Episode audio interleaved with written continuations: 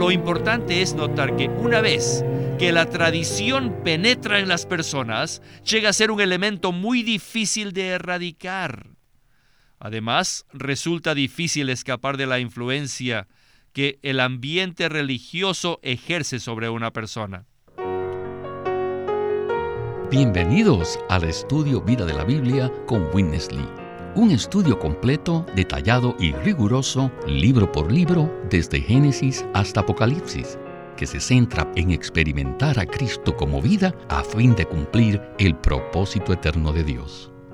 Pueden escuchar gratuitamente todos los programas radiales del Estudio Vida o leer en línea los libros del Estudio Vida en nuestra página de internet radiolsm.com. Una vez más, radiolsm.com. El apóstol Pablo empezó su segundo viaje ministerial en medio de un conflicto, pues hubo una fuerte disputa con Bernabé acerca de llevar o no a Marcos en el viaje, y las lecciones que se presentan en el capítulo 15 de Hechos son de gran ayuda aún hoy día. Una vez más, bienvenidos al estudio Vida de la Biblia con Witness Lee, un programa producido por Living Stream Ministry. En el programa de hoy nos acompaña Guido Olivares. Bienvenido, Guido. Qué bueno es estar aquí de nuevo. Gracias por invitarme. Guido, en el programa de hoy veremos que en Hechos 15 surgió un conflicto entre Pablo y Bernabé al comienzo del segundo viaje ministerial. En su primer viaje les acompañó un joven, el primo de Bernabé, el cual se llamaba Marcos. Pero como Marcos se apartó de Bernabé y Pablo durante el primer viaje, Pablo no quería llevarlo en el segundo viaje. Y este fue el punto de contención con Bernabé. Quisiera leer Hechos 15 del 38 al 41. Dice así. Pero a Pablo no le parecía bien llevar consigo al que se había apartado de ellos desde Panfilia, y no había ido con ellos a la obra y hubo un agudo conflicto entre ellos, hasta el punto que se separaron el uno del otro. Bernabé, tomando a Marcos, navegó a Chipre y Pablo, escogiendo a Silas, salió encomendado por los hermanos a la gracia del Señor y pasó por Siria y Cilicia, confirmando a las iglesias. Con esta porción bíblica comenzamos el estudio vida de los hechos con Witness Lee. Ahora hablaremos sobre el conflicto entre Bernabé y Pablo, en el cual estaba involucrado Marcos. Pablo fue estricto en este asunto, ya que habían llevado a Marcos en su primer viaje ministerial, y éste se había apartado de ellos por su incapacidad de soportar dificultades. Pablo era una persona muy estricta, por lo que se opuso a que Marcos fuera con ellos en su segunda jornada. No obstante, Bernabé, cuyo nombre significa hijo de consolación, quería llevar con ellos a Marcos en este segundo viaje. Bernabé quiso darle a su primo Marcos otra oportunidad, sabiendo que había obrado mal en el primer viaje. ¿Ven esto? Esta es la manera de actuar de una persona que es buena, amable y paciente. La razón por la que se produjo este agudo conflicto fue porque Pablo se mantuvo firme en su decisión de no llevar a Marcos en dicho viaje. Este conflicto nos enseña dos lecciones. Número uno, cuando tocamos la obra del Señor, no debemos conducirnos por nuestras virtudes naturales. Por muy amable y paciente que sea usted cuando se trata de la obra del Señor, debe poner a un lado dichas virtudes naturales y prestar atención únicamente a las normas y a los principios divinos, los cuales son estrictos. No debemos sacrificar los principios divinos por nuestras virtudes naturales.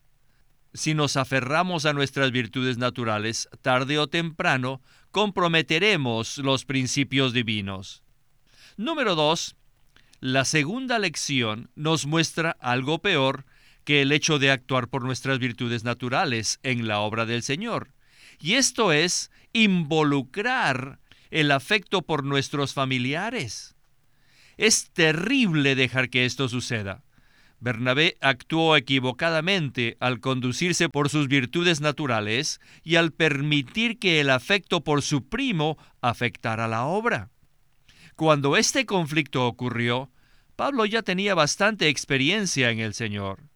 Seguramente existían ciertos principios básicos que le impedían llevar a Marcos esta vez y sintió que no debían quebrantarlos. Finalmente, Bernabé tomó su propio camino y llevó consigo a Marcos.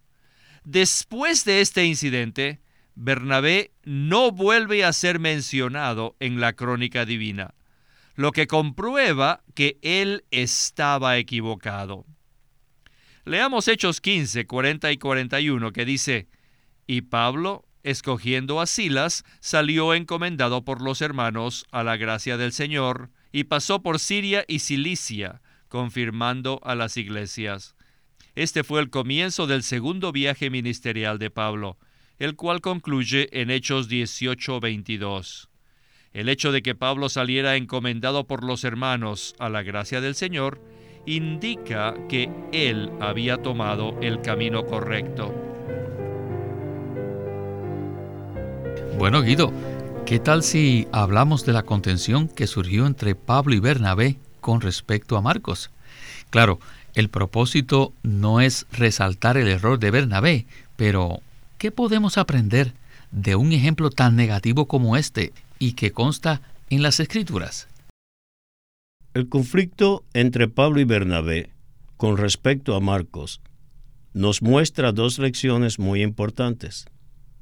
La primera es que en la obra del Señor no debemos conducirnos por nuestras virtudes naturales, ni tampoco en la obra del Señor debemos permitir que se infiltren nuestros afectos familiares. Marcos era primo de Bernabé. En este caso, vemos que las relaciones naturales, las relaciones entre miembros de la familia, causan mucho daño si ellas no pasan por la cruz. Aparentemente este fue solamente un pequeño conflicto entre Pablo y Bernabé, pero en realidad afectó y dañó mucho la obra de Dios. Durante los preparativos del segundo viaje ministerial, Bernabé se compadeció de su primo Marcos y quiso darle otra oportunidad y llevarlo en el viaje, pero Pablo no estaba de acuerdo con ello. Esto causó que hubiese una contención muy aguda entre Pablo y Bernabé hasta el punto que se separaron. Bernabé ejerció sus virtudes naturales en la obra del Señor y es fácil identificarnos con él, porque como obreros cristianos muchas veces queremos ser agradables, buenos y amables de una forma natural.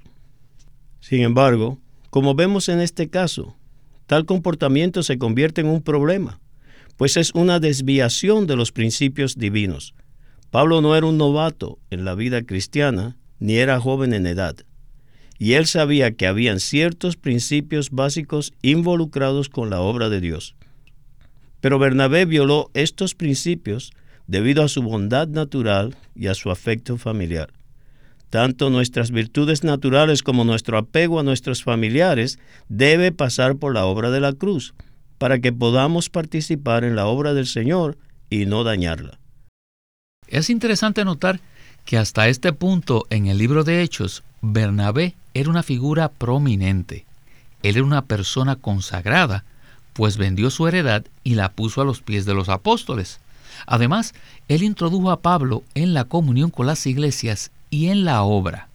También contendió victoriosamente por la fe en contra de la circuncisión. Sin embargo, debido a que no tomó la cruz, sino que se condujo conforme a sus virtudes naturales y se dejó influenciar por sus afectos familiares, Bernabé desapareció de la crónica divina del Nuevo Testamento. Así que este incidente nos enseña varias lecciones muy importantes a las que debemos prestar atención en la obra del Señor. Bueno, ¿qué tal entonces si pasamos a la próxima sección de nuestro estudio vida con Winnesley? Ahora quisiera regresar a un punto que ya vimos antes, y está en Hechos 15, 22 al 29, donde vimos que la solución al problema de la circuncisión se redactó en una carta, la cual Pablo llevó consigo. Entonces, ¿por qué Pablo circuncidó a Timoteo más adelante? ¿Pueden creer esto? El relato de Hechos 16 del 1 al 3 dice, después llegó a Derbe y a Listra, y aquí había allí cierto discípulo llamado Timoteo, hijo de una mujer judía creyente, pero de padre griego, y daban buen testimonio de él los hermanos que estaban en Listra y en Iconio. Quiso Pablo que éste fuera con él, y tomándole le circuncidó por causa de los judíos que había en aquellos lugares, porque todos sabían que su padre era griego. En este pasaje vemos aquí que Pablo usó su sabiduría y pensó que al circuncidar a Timoteo se le facilitaría la predicación del Evangelio entre los judíos. De otro modo, no habría ninguna razón para que Pablo hiciera esto. Después de Hechos 16, Pablo escribió el libro de Gálatas y vemos en Gálatas 2, 2 y 3 que dice, subí según una revelación y les expuse el Evangelio que proclamo entre los gentiles, pero lo hice en privado, con los que tenían cierta reputación, no fuera que yo corriese o hubiese corrido en vano. Mas ni un Tito que estaba conmigo, con todo y ser griego, fue obligado a circuncidarse. Estos versículos se refieren al pasaje de Hechos 15. Aunque en este capítulo no se menciona a Tito, Pablo dijo en Gálatas 2.1 que lo llevaba consigo cuando subió a Jerusalén y además agrega que Tito no fue obligado a circuncidarse. Ya que éste no fue circuncidado, ¿por qué Pablo circuncidó a Timoteo durante su segundo viaje ministerial? Esto nos permite ver que Pablo actuó de dos maneras. Por un lado, Tito no fue circuncidado. Pero por otro, Pablo mismo circuncidó a Timoteo. Leamos ahora Gálatas 5.2, que dice, He aquí, yo Pablo os digo que si os circuncidáis, de nada os aprovechará Cristo. ¿Cómo se aplicaría esta palabra a Timoteo, quien fue circuncidado por Pablo? ¿Podríamos decir que no le aprovechó Cristo? Además de esto, Pablo agrega en Gálatas 5:4, habéis sido reducidos a nada, separados de Cristo los que buscáis ser justificados por la ley, de la gracia habéis caído. Este es un asunto muy serio. Ser reducidos a nada y separados de Cristo equivale a ser privados de todo el provecho que uno tiene al tener a Cristo. Más adelante, Pablo declara en Gálatas 6:14, pero lejos esté de mí gloriarme, sino en la cruz de nuestro Señor Jesucristo, por quien el mundo me es crucificado a mí y yo al mundo. El mundo que se menciona en este versículo es principalmente el mundo judío religioso. En este contexto, Pablo declara que el mundo religioso le era crucificado a él, y él al mundo religioso. Esto lo comprueban las palabras de Gálatas 6:15 que dicen, porque ni la circuncisión vale nada, ni la incircuncisión, sino una nueva creación. Pablo aborda también el tema de la circuncisión en Gálatas 5:6, cuando dice, porque en Cristo Jesús ni la circuncisión vale algo, ni la incircuncisión, sino la fe que obra por medio del amor. La palabra vale denota fuerza o poder práctico. La circuncisión es simplemente una ordenanza exterior y no tiene ningún poder ni vida. Entonces, ¿cómo podemos reconciliar el hecho de que Pablo circuncidara a Timoteo, siendo él mismo quien declaró en contra de la circuncisión en la epístola a los Gálatas? Ah, podemos ver que cuando Pablo escribió Gálatas, él reprobaba la circuncisión. Declaró que si alguien era circuncidado, Cristo no le aprovecharía. Y que en Cristo ni la circuncisión ni la incircuncisión tienen ningún valor. Si esta era la actitud que tenía Pablo respecto a la circuncisión, ¿por qué circuncidó a Timoteo? En Hebreos, Pablo sabía que había muchos judíos en las principales ciudades de Asia Menor y que al ir a esas ciudades realizaría una obra primordialmente entre ellos. Es probable que haya pensado que si llevaba consigo a este joven colaborador sin circuncidar, encontraría obstáculos para llevar a cabo la obra del Evangelio. Por lo tanto, por el bien de la obra, decidió circuncidar a Timoteo. Por otra parte, cuando Pablo subió a Jerusalén para contender por la verdad y luchar contra la herejía de la circuncisión, deliberadamente llevó consigo a Tito, uno incircunciso. Queridos hermanos, ¿pueden ver esto? Ahora aprecio más al apóstol Pablo. Él era muy espiritual y muy flexible. En el libro de Gálatas, él trató ambos puntos de vista, el de la circuncisión y el de la incircuncisión. Pero lo importante es notar que una vez que la tradición penetra en las personas, llega a ser un elemento muy difícil de erradicar. Además, resulta difícil escapar de la influencia que el ambiente religioso ejerce sobre una persona. ¿Creen ustedes que era estrictamente necesario que Pablo circuncidara a Timoteo en Hechos 16? Lo más favorable que podemos decir de Pablo a este respecto es que exhibió flexibilidad al encontrarse en un entorno específico. En el libro de Hechos resalta mucho el cambio de dispensación que se estaba dando, y si no tenemos un debido discernimiento espiritual, nos resultará muy difícil entender este libro. Alabamos al Señor porque nos ha abierto el libro de Hechos y podemos comprender los puntos principales relacionados al cambio de dispensación que se presenta en este libro. Guido, Pablo en verdad es un modelo de una persona que vivía en el Espíritu. Cuando examinamos estos eventos superficialmente, parece que hay una contradicción.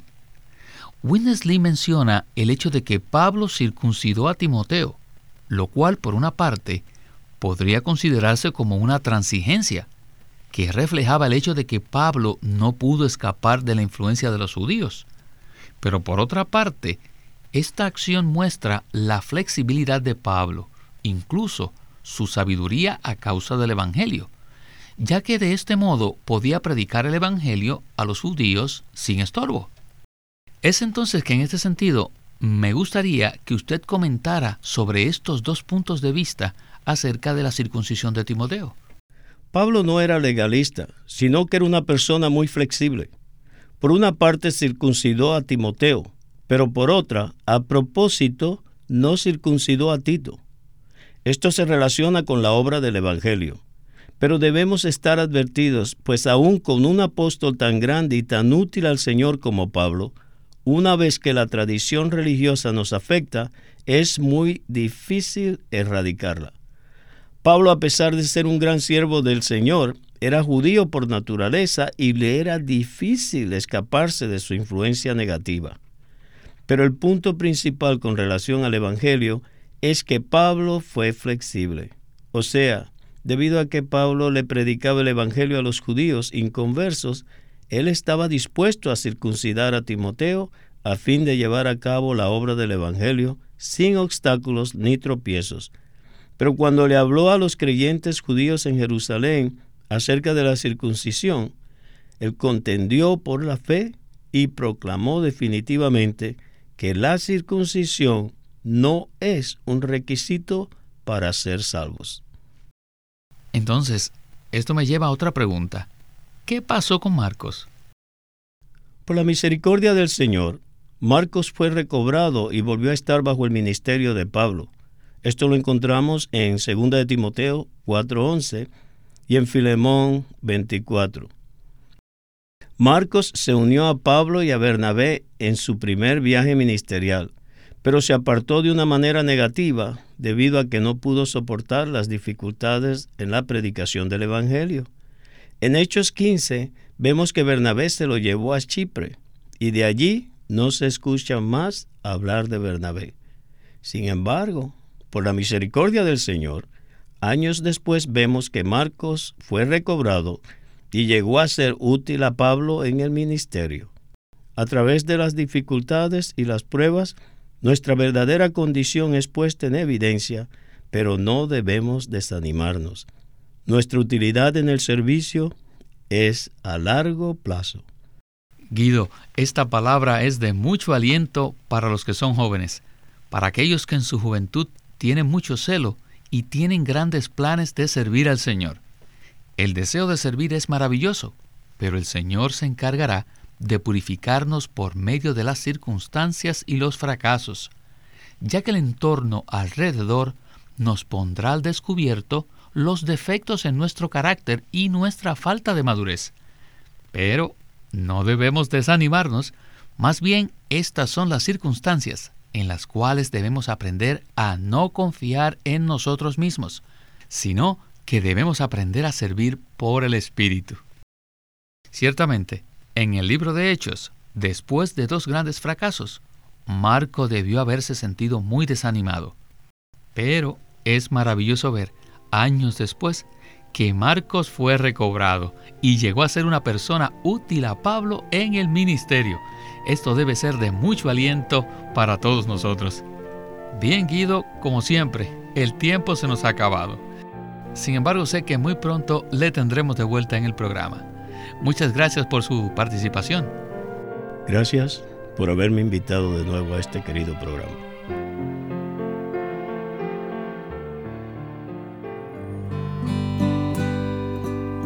Living Stream Ministry es una casa publicadora de los libros de Watchman Nee y Witness Lee. Y queremos decirles que entre ellos hay uno titulado El sacerdocio por Witness Lee. En este libro, Witness Lee analiza a los sacerdotes del Antiguo Testamento para mostrar que ellos son una figura de los creyentes neotestamentarios, los que son ahora el verdadero sacerdocio universal. En el Antiguo Testamento los sacerdotes eran diferentes del resto de la gente porque habían sido escogidos y separados de las doce tribus para ser los únicos que servían a Dios y por lo tanto tenían comida especial, vestiduras especiales y trabajo especial. Y nosotros, ahora los cristianos en el Nuevo Testamento, somos de este linaje escogido, somos la gente santa. Entonces, ¿qué debemos comer? A Cristo como las ofrendas. ¿Qué conducta debemos tener? O sea, ¿qué vestido ponernos? Esto es cómo comportarnos en la casa de Dios y qué obra hacer para ser uno con Dios. Si desean conocer estos aspectos de su vida cristiana, les recomendamos este libro, El sacerdocio por Witness Lee. Personalmente a mí me ha ayudado mucho en mi vida de oración porque me enseñó a prender las lámparas y a quemar el incienso. Si ustedes desean conocer esto también, les recomendamos este libro, El sacerdocio un libro que profundiza la tipología del sacerdocio del Antiguo Testamento y que nos ayuda a desarrollar nuestra función sacerdotal. Acuérdense que todos los creyentes son ahora un sacerdocio santo y universal. Ahora hemos sido separados de todo el mundo para servir solamente al Señor. El sacerdocio por Witness Lee. Witness Lee nació en 1905 y fue criado en una familia cristiana. A la edad de 19 años fue completamente capturado para Cristo, a quien se entregó incondicionalmente para predicar el Evangelio el resto de su vida. Al comienzo de su servicio al Señor, conoció a Watchman Nee, quien ya era reconocido predicador, maestro y escritor, y con él sirvió en la casa publicadora llamada Librería Evangélica de Shanghai. En 1949, Witness Lee fue enviado por el hermano Ni y sus colaboradores a que saliese del país a Taiwán para asegurarse que lo que el Señor les había dado no se perdiera. Y allí comenzó la obra de predicación y publicación, por lo que también experimentó la abundante bendición del Señor. Él nos ha dejado una presentación prolífica de la verdad en la Biblia. En 1965, el hermano Lee estableció el Living Stream Ministry, una corporación sin fines de lucro en Anaheim que oficialmente representa el ministerio de Watchman Lee como el de sí mismo. Este ministerio enfatiza la experiencia de Cristo como vida y la unidad práctica de los creyentes. Este énfasis llevó a las iglesias bajo su cuidado a que crezcan en la vida cristiana y su función en el cuerpo de Cristo. Él tenía la convicción de que la meta de Dios no es tener solo grupos o fraternalismos cristianos, sino el cuerpo de Cristo. Queremos animarlos a que visiten nuestra página de internet libroslsm.com. Allí encontrarán los libros impresos del Ministerio de Watchman Nee y Witness Lee, la Santa Biblia versión recobro con sus notas explicativas y también encontrarán folletos, himnos, varias publicaciones periódicas y libros en formato electrónico. Por favor, visite nuestra página de internet libroslsm.com. Una vez más, libroslsm.com. O llámenos a nuestro teléfono gratuito 1-800-810-1149. 1-800-810-1149. Además, si desean, pueden comunicarse con nosotros enviándonos un correo electrónico a estudiovida.lsm.org. Una vez más, estudiovida.lsm.org.